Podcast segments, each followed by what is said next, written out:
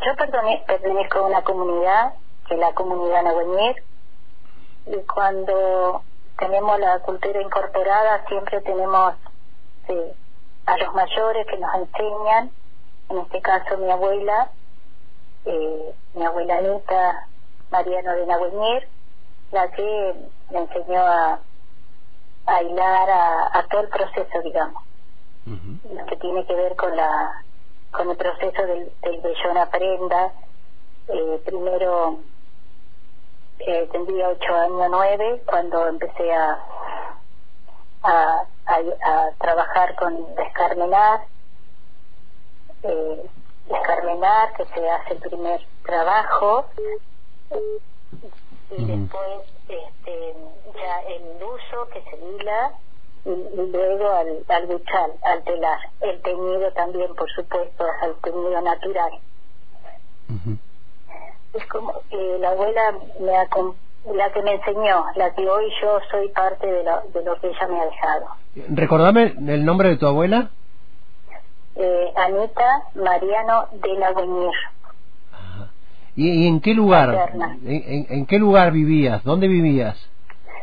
Y, mi abuela de la cordillera se vino, ella de la cordillera de, de parte de Chile y de la comunidad en Agüeñir, pero nosotros vivíamos en ese tiempo que mi abuela estuvo acompañando, vivíamos en una isla, que es una isla eh, que queda acá de, de hacia las costas y este ahí tuvimos toda la experiencia de la comunidad, ¿no? Hasta en el 70 que, que tuvimos que, que por una creciente dejamos la, la isla.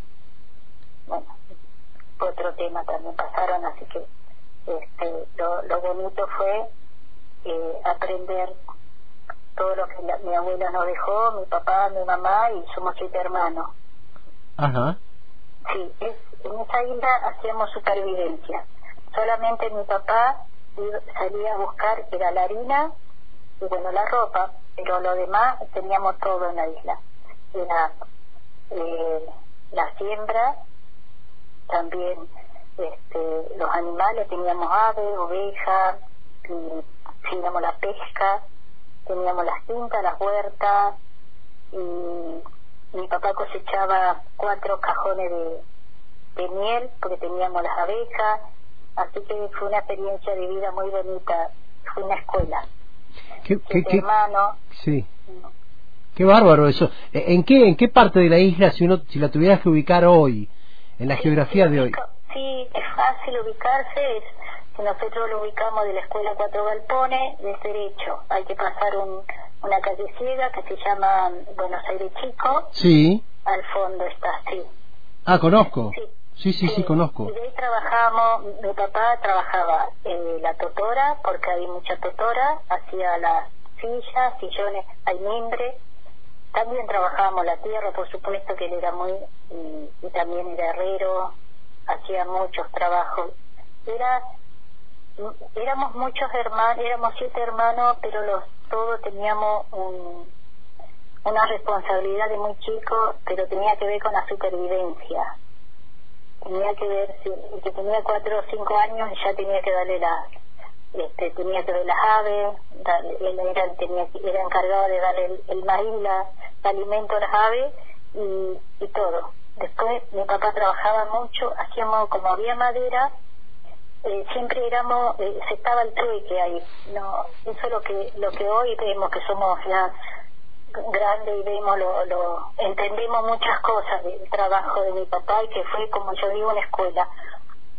Me acuerdo que en la línea sur en esos lugares no hay madera así que como ahí nadie sabía hay madera cortábamos eh, un metro veinticinco que eran las varillas para los para los alambrados. Llegaba la camioneta llena de, de cordero y se iba llena de de varilla eh, era un trueque y así era todo trueque. Después bueno también era de, de invitar a la gente que vaya si teníamos siembra a buscar verdura la leña también la, dábamos a, acercamos al barrio para que se lleven para el invierno lo que sobraba de las varillas que cortábamos. Obviamente todo hacha, me imagino hacha, machete y... Sí, sí, sí, todo hacha, machete, sí, trabajo, herramientas chiquitas, caseras también algunas.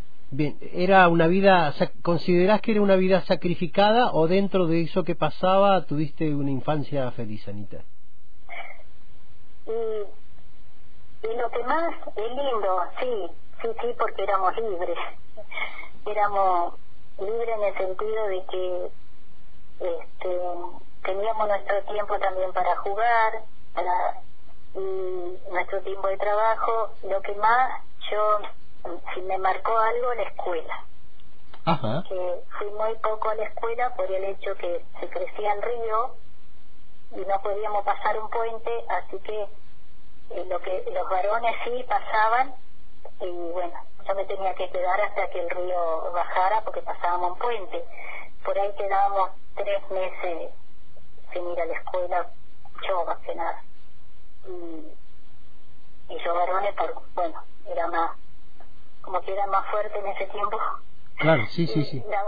pero yo quería pasar, pero sí, eso nada más que, pero después, por supuesto, terminé el colegio este, y, la infancia era linda, porque teníamos, veíamos la estación, eso es lo que estábamos atentos a las estaciones del año, en, en agosto aparecía la, las calandrias que llegaban, sabíamos cómo emigraban, lo escuchábamos, sabíamos cuándo llegaban los pajaritos que, que llegaban en verano, y que, bueno, en primavera.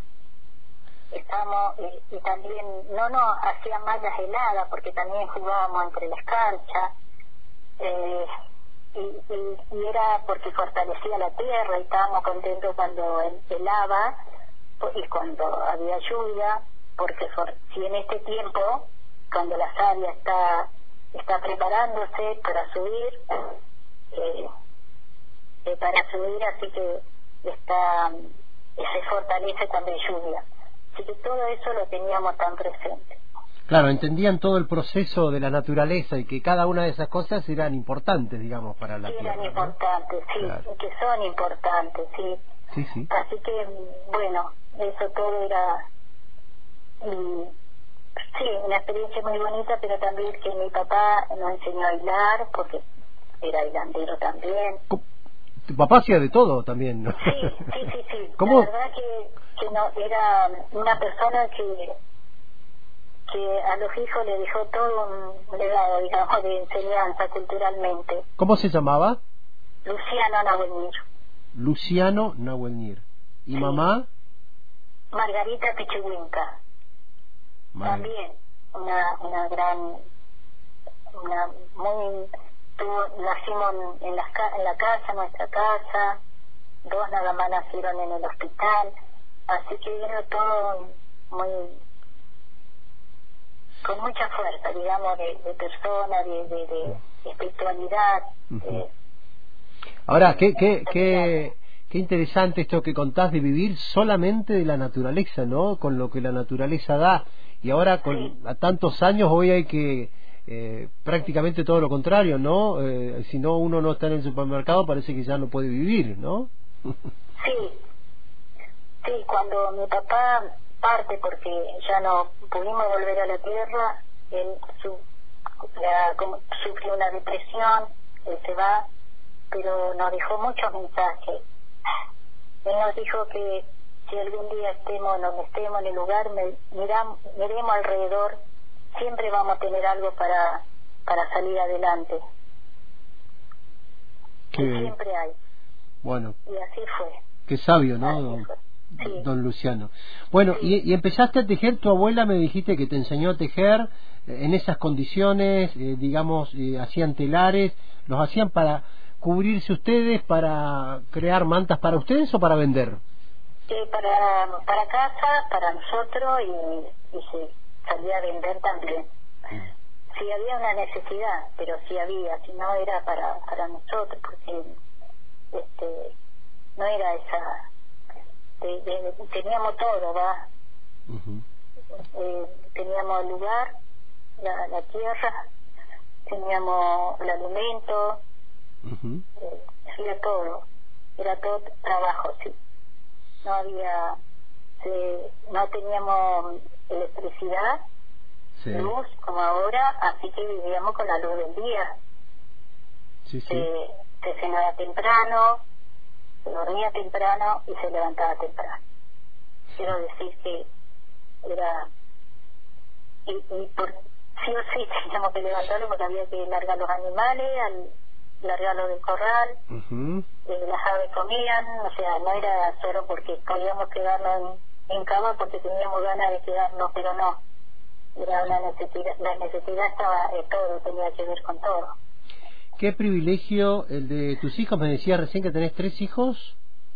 Sí, tres hijos, este, que también aprendieron lo de telar, lo que tiene que ver todo el proceso, eh, pero cada uno eligió estudiar, así que están, están trabajando y estudiando. Está bien, pero conocen, conocen de la cultura, conocen de lo que hacías, lo saben hacer, y, y, qué privilegio, ¿no? Que puedan tenerte y, y que vos cuentes estas cosas tan tan lindas, tan sencillas, pero que eh, tan importantes para otro tiempo, ¿no?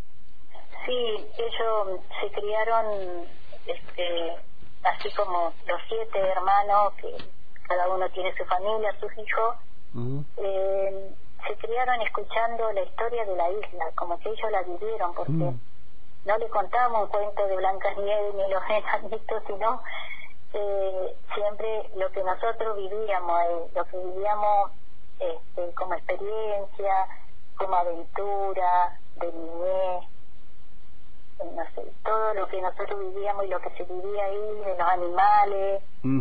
¿Y cuál era, Ana, cuál era el mayor peligro en la isla? El mayor peligro, había varias cosas que mi papá nos tenía muy, mi mamá, eh, el río.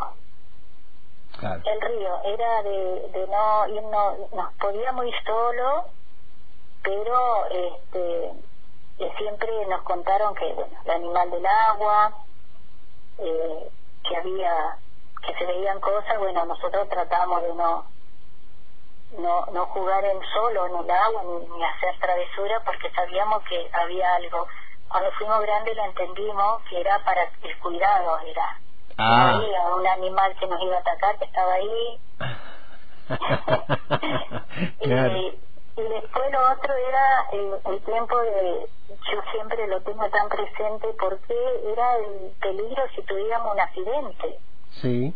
Cuando trabajamos, cómo teníamos que agarrar el hacha, cuál tenía que estar todo prolijo alrededor, el cuidado, estar atento, la atención, esa atención fue siempre. Estar atento a esto, al otro, para que no pase nada. Y la hora del almuerzo. La hora del almuerzo se se sentaba en la, en la mesa y se comía tranquilo, nadie se tenía que, estábamos comiendo, teníamos que, que saborear bien la comida, no, no reírnos, no jugar, nada, porque y después de grandes fuimos entendiendo cuál era también, que nos podíamos ahogar o no teníamos... Qué bárbaro. Sí, así que era eso, el alimento era sentarse en la mesa, disfrutar la comida, todo junto, tranquilo, este, Ana, eh, me quedan tres minutos de programa nada más y la verdad que eh, es tan interesante y tan lindo escucharte y contar estas historias, las historias de la isla. Y este, pero bueno, todo eso me imagino reflejado en tu cultura, en tu conocimiento, eh, en tus emociones también de tus padres, de tus abuelos, este, todo reflejado en un poncho que ha sido el que ha sido destacado a nivel provincial, ¿no? Sí, eh, fueron 70 artesanos de Río Negro, que ahí quedaron elegidos 10. Mi poncho, ahí empecé a trabajar con el poncho. Quise, nunca, eh, por mi cabeza no pasó competir con las artesanas que son tan importantes de la línea sur, de Bancheta, de Comayo, Jacobasi, que son tan importantes. Este, simplemente eh, pensé como yo sentía Río Negro, que, que era Río Negro para, ¿Y qué tenía que decir ese poncho? Que tenía que hablar, tenía que dejar un mensaje. Y bueno, el mensaje es que quise trabajar con, hice trabajo con tintes naturales, que hay los colores también hablan. eh, puse el, el, verde, que también está con tintes naturales y tiene que ver con el Gran Valle. Y que no solo porque es valle es verde, sino que todo lo que se hace en el valle, sino que se cosecha, se trabaja, trabaja el hombre, la mujer y después una planta autóctona que, que, diga que estuviera la meseta está la parva acá, que abrazara eso, la naturaleza tan bonita y tan fuerte. Mm, mm. Elegí la jarilla, que está acá y está en la meseta, está en la barda sur, barda norte, meseta. Sí. Después el segundo tinte que lo hice con el sauco, la segunda tinte del sauco, que quise reflejar el agua, el río, el color, pero también con un mensaje de cuidados y de cuidado que está tan contaminado todos los tintes con el agua, el mar, y que también quedara un mensaje donde los tenemos que cuidar y que se hable de ese tema de cuidado. Después está el símbolo, de un símbolo muy importante que tiene el poncho que está en la platería del pueblo mapuche de la mujer, que tiene que ver eh, con un, dos caminos que se cruzan y que tiene que ver como eh, la visión mapuche, como el mapuche del mundo. Es, un, es una, un símbolo muy, muy importante porque también tiene que ver con la unión, con, con el encuentro, con el cuidado, tiene que ver con la naturaleza y somos parte de ella.